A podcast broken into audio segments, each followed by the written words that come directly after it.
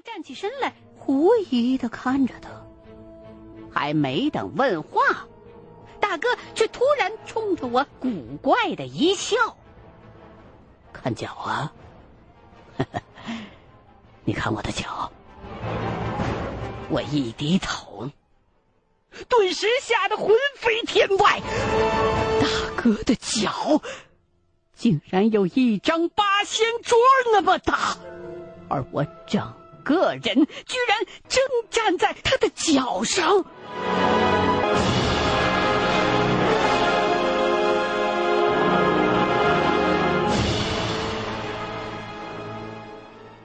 我失声惊呼，身子一震，人立刻就清醒了。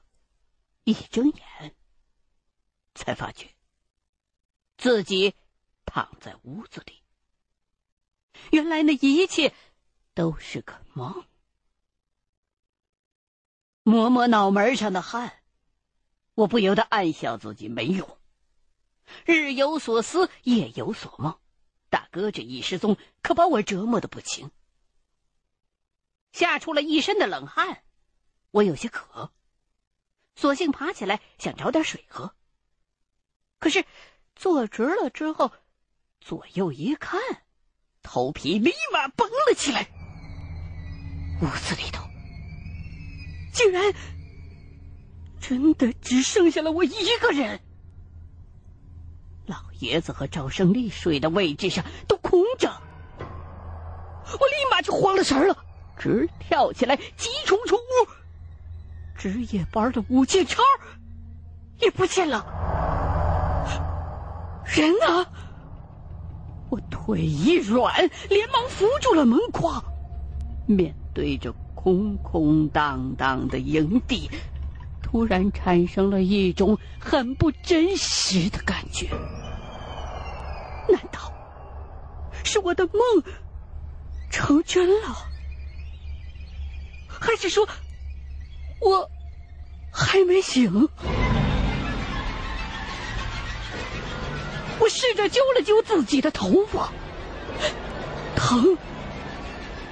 这似乎意味着，现在的我并不在梦里。稍稍的冷静了一下，我这才注意到，这个时候屋外大雾弥漫，又是一个。浓雾之夜，雾气的笼罩之下，篝火烧得有气无力的，不由得让我想起了那个诡异的夜晚，心中又是一阵不安。好在火还烧着，说明吴建超他们那些人肯定没有离开多久。我咽了咽口水，扯着喉咙冲着大雾喊了几声：“吴建超，赵胜利，王老爷子！”没多一会儿，吴建超就从浓雾当中钻了出来。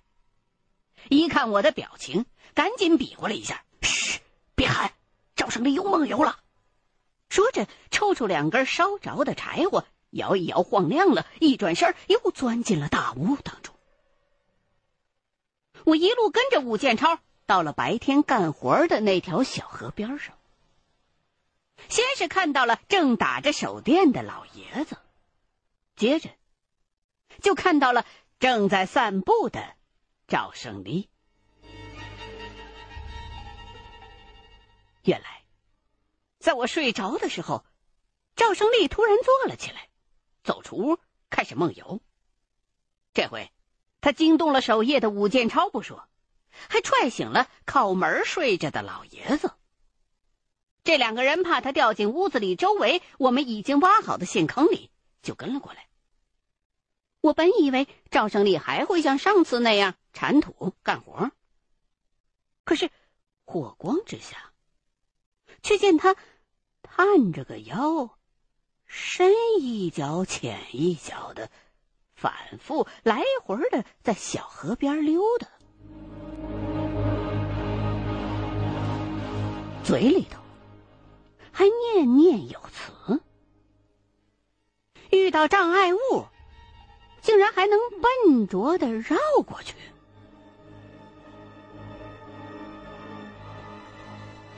看这小子跟个魂儿似的晃悠，我就小声的问武建超：“他这样多久了？”武建超撇撇嘴说：“自个儿头一支火把都烧光了，恐怕呀，这样有十来分钟了。”哦，我心想，那照上回的经验，这时间也差不多了。可是话还没说出口，只见赵胜利突然停住了脚步，然后一个转身，扑通一声就跳了河。晚上的河水还是很凉的。赵胜利一跳下去就被冷水给激醒了，怪叫了一声之后就开始瞎扑腾。我们仨没料到他会来这么一出，拦都没来得及拦，这时候只好赶紧跑过去捞人。不一会儿，赵胜利就被我们几个水淋淋的拖上了岸。赶巧在这个时候。安静了几天的湖水又开始隆隆作响。我们早就习惯了，可是赵胜利这小子神志还没完全清醒，一听到那轰鸣声，立刻大呼小叫了起来，手脚一个劲儿的乱抓乱踢，摁都摁不住，直到武建超两个耳光扇过去，他才彻底消停了。他上一回梦游是跑出来干活，这倒还好理解。可是这一回他竟然跳河，这就有点吓人了。我大声问他：“你梦见什么了？你学屈原了你？”赵胜利大张着嘴，满眼惊恐，翻来覆去，只会说自己啥也不记得了。一醒过来，就发现自己泡水里头了。嚷嚷了几分钟，湖底的巨响也停下了。我们觉得没什么事儿，打着哈欠正要回去，忽然听到一阵窸窸窣窣的声音。稍稍一分辨，那声音是从小河的上游传来的。难道是那个黑影？武建超拍了拍我。我心领神会，马上给老爷子打了个眼色，让他看着赵胜利，先别乱动。我和武建超两个就一块摸了过去。雾气浓重，附近又都是一些茂密的树丛，视野很差。我和武建超蹑手蹑脚的顺着河边向上游走了一会儿。那稀稀疏疏的碎响，就变成了咯吱咯吱的声音，而且还越来越清楚。可是视野所及之处，却什么都看不见。武建超屏着气，往身前指了指，意思是就在那儿呢。谁知道，我这么一停步，那声音突然就消失了。紧接着，灌木丛突然刷刷一抖，一个毛乎乎的黑影嗖的一下子从我们的身边窜了过去。我吓得一哆嗦，火把掉到了地上，下落的火光正好照出那东西的身形，竟然是一只超大号的灰老鼠。加上尾巴有一米多长，滋溜一下子就钻水里边去了。我们俩紧撵了两步没追上，武建超直炸舌：“妈的，我没看差了，这耗子咋比狗都大呀！”我瞧着水波荡漾的河面，似乎有些明白了，告诉武建超说：“只怕那不是什么耗子，而是河狸。”刚来的时候就听大哥说起过，哎，到头来居然是一场虚惊。我们哭笑不得，一路议论着回到了营地。这时候，营火只剩下小小的一撮了。武建超赶紧跑过去添柴火，我呢就直奔屋门，想回屋躺下睡觉。可是，没想到一只脚刚要跨进去，一个黑乎乎的高大人影突然从屋子里边迎面冲了出来，咣的一下跟我撞了个满怀。我根本就没来得及反应，就又被猛推了一下，整个人倒退了几步，一屁股摔在了地上。而对方一丝停顿都没有，飞身跃起，竟然直接从我头顶上跨了过去。我坐在地上，还想反身去抓，可根本就没抓着。那个人落地的时候还撞翻了老爷子，又搬开赵胜利，一闪身跑了。大伙猝不及防。武建超反应最快，大喝了一声，跳起来就去追。没出两步去，就听到大雾当中哗啦一声响，是那个人掉进了我们之前挖的陷坑。每个陷坑的底部都被埋了削尖了的木棍儿。武建超一声招呼，我们几个马上就跑了过去，围在陷阱边，拿着手电往下照。可是，只照了一下，就又同时皱起眉头，转过身子，不忍再瞧。坑底下那个人，脸朝下趴着，后背上有杆枪，手边还有个包。身体有几处已经被扎穿了，木棍的尖头上沾满了血，看上去触目惊心。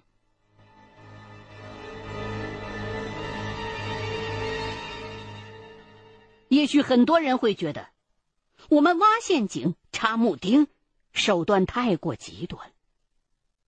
可是我要想说明的是，当时的那种环境。陷阱管不管用，绝对是关乎着我们这伙人的性命的，所以谁也不敢疏忽、心软。只要死的不是自己就行。这实在是特殊条件下的一种被逼无奈的选择。手电的光线之下，陷阱里尘土飞扬。我定了定心神，这才再次转过头来。用手电往下照，坑底的那个人身材挺高的，穿着一身蓝色的外套。我脑子顿时“嗡”的一声，猛然间想起大哥平时有一件常穿的卡其布工作服，就是这种蓝色。越看越觉得像，我心口一疼，差不点一头栽下去。快拿绳子！可能是我哥。其他人一听也变了脸色，马上取来绳子把我顺了下去。快快！我抓着绳子直接往下秃噜，心说要是趴着的那个真的是我大哥的话，他妈的我也不用活了。脚刚刚触到坑底，就看见那个人动了一下，两只手撑着地面，竟然是想爬起来。我急忙叫他别动，说完避开脚边的尖木楔子，小心的蹲下身儿，凑了过去。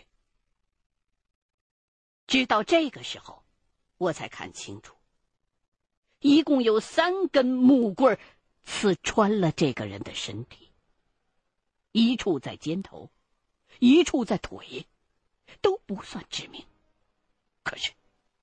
第三根木棍却生生的在他肚子上扎了个对穿，木棍尖上红彤彤、黏糊糊，全都是血。我暗道不妙，腹主动脉破裂的话，这人就没救了。我心头狂跳着，俩手颤抖着伸出去，抱住那个人的脑袋，轻轻的搬了过来。用手电一照，这才松了一口气。还好，不是我大哥。可紧接着，我就咦了一声。眼前的这个家伙，我竟然还认识。他是阿廖沙的人，就在前天下午，我们才刚从塌方的金洞里把他给救出来的。这是那个生还者。哎，这人半夜钻我们屋里干什么来了？视线一扫，心里头又是咯噔一下子。这个人的脚上没有穿鞋。这时候，武建超也爬了下来，问怎么样。一听我说是阿廖沙的人，也错愕了一下，拿着手电在坑底照了照，就站起来冲着上边大喊：“让赵胜利快去找阿廖沙，带人过来帮忙。”我一听大惊，赶紧制止他说：“你犯什么浑啊？这会儿怎么能找阿廖沙去啊？人说不定就是他派来的，还不知道打了什么坏主意呢。你把他们招来，不是引狼入室吗？”赵胜利停在原地，不知道该听谁的好。武建超却冲他摆摆手，说：“你快点去。”然后捡起那个人手边的包，扔在了我的面前。你看看，这包还有枪，狗日的全是咱们的东西。我一看，果然是，但还是没有理解武建超的意思。武建超气急败坏。他妈的，这孙子偷咱们的粮食，还有枪，打算自己逃跑下山，懂了没有？他这么一说，我总算明白了。其实众所周知，很多金老板们雇来的工人，大多数生活悲惨，经常有人受不了老板和工头的虐待，偷偷的跑掉。疑虑打消。我又把注意力集中到了眼前。这个人受的伤不轻，肚子上那根棍儿，从位置上看，很可能已经刺破了腹主动脉，这地方十分的要命，根本不能乱碰。我只能让老爷子扔下来一条毛巾，缠在木棍和皮肉相交接的地方，先在一定程度上裹住伤口止血。人体在遭受重创之后。会分泌肾上腺激素，一时感觉不到疼，所以那家伙掉下来之后还会动。可这会儿就不行了，只剩下了时断时续的呻吟，牙缝也开始往外流血。我心急如焚，却又无计可施。虽说这是个现熊的坑，我们挖的很大，可是三个人挤在下头还是施展不开的。而且人被串在木棍上，棍子又不能拔，光凭我和武建超两个人搬不上去的，只能等赵胜利领人来再说。我叹了一口气，冲上头喊了一声“老爷子”，让他赶紧去煮一锅开水，待会儿要用。旁边的武建超这时候已经把没扎人的木头楔子都拔了出来，又给那个人的另外两个伤口包了一下，正忙活着。武建超手下突然一停，哎，这家伙哼哼唧唧的，怎么好像是像是在说话呀？我仔细一打量，发现这个人的嘴唇张张合合，真有点像是在说话的样子。可是声音太小，听不清讲的是什么。此时他的意识已经模糊了，叫也不知道答应。武建超又趴下去听了一下，眉头一皱，似乎也没听出太具体的内容来。这时候，头顶上传来一阵嘈杂的脚步声，阿廖沙他们总算到了。阿廖沙站在陷坑边上往下一瞅，也犯难了。说这人被活埋了一回之后啊，精神上受了点刺激。我们没打也没骂他，两天来一直让他躺在帐篷里边休息来着。他怎么会跑啊？我急得不行，我说你哪儿那么多废话？先救人要紧呢。你们来几个人？然后就开始分配。伤者身上的棍子如果硬拔的话，被堵住的动脉就会瞬间大出血，人很快就会玩完。只有让武建超扶着，我自己从旁边轻轻的往下挖，把埋棍子的土刨掉之后，再叫上头的人挖一条斜坡下来，就这么连人带棍的一块搬上去。忙活了将近二十分钟，终于把人给抬了上去。小心翼翼的让他侧身躺下，我又检查了一下伤口，因为刚才搬运的震动。渗血的速度加快了，人基本上昏迷。其他人就问我怎么办，我就犯难了。按照常理，那是应该把人送医院抢救，可是现在只有自己想办法。依照我粗浅的急救知识，像这种伤情，大约就是先开胸，截断大动脉，止住血，再把木棍拿出来，然后消毒。排空气、缝合、包扎、用药等等一系列的工程，可是我肯定是没那个技术，而且就算论硬件，我们现在手里边也只有几片感冒通、云南白药和一些医用纱布，狗屁都做不了。这头话还没说完，旁边就有人骂了起来，说：“我看你那么积极，还以为你有啥好办法呢，忙活了半天还是个死，早知道费什么劲呢？这不瞎折腾人吗？”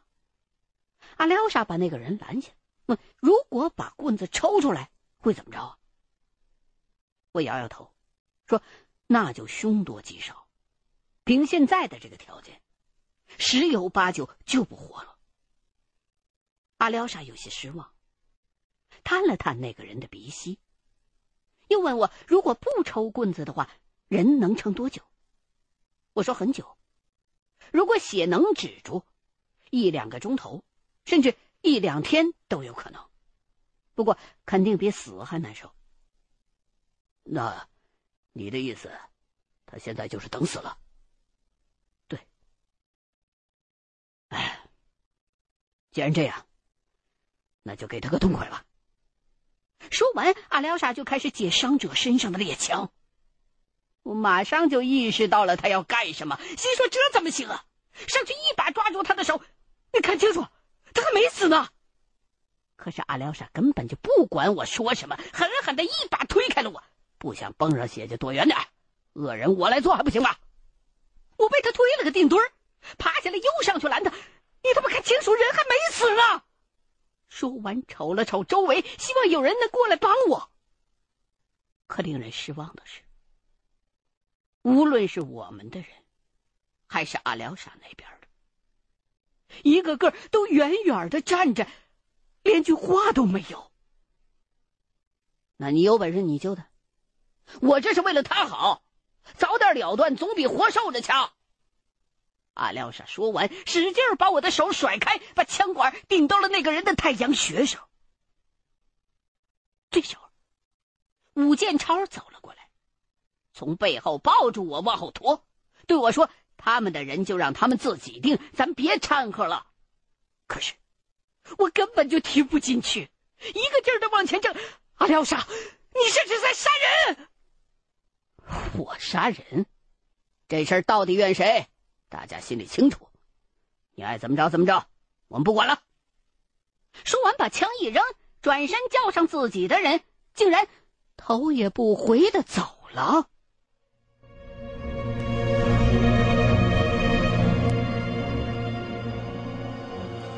看着阿廖沙离开了，武建超也无奈的叹了一口气，放开了我，问：“你打算怎么办呢？”我一屁股重新坐倒在地上，我，我，我不知道。其实，从理智上来讲，我能够理解阿廖沙。反正是个死，不如早死早超生。可感情上，我始终无法接受在人还活着的时候就把他杀了的行为。我们没有那个权利。傻坐了一会儿，我站起身，端来老爷子烧好的开水，解开衣服，给那个人洗了一下窗口。虽然我知道。做这些全都是徒劳，只是求个心安而已。阿廖沙说的没错，某种意义上，就是我们挖的陷阱害死了他。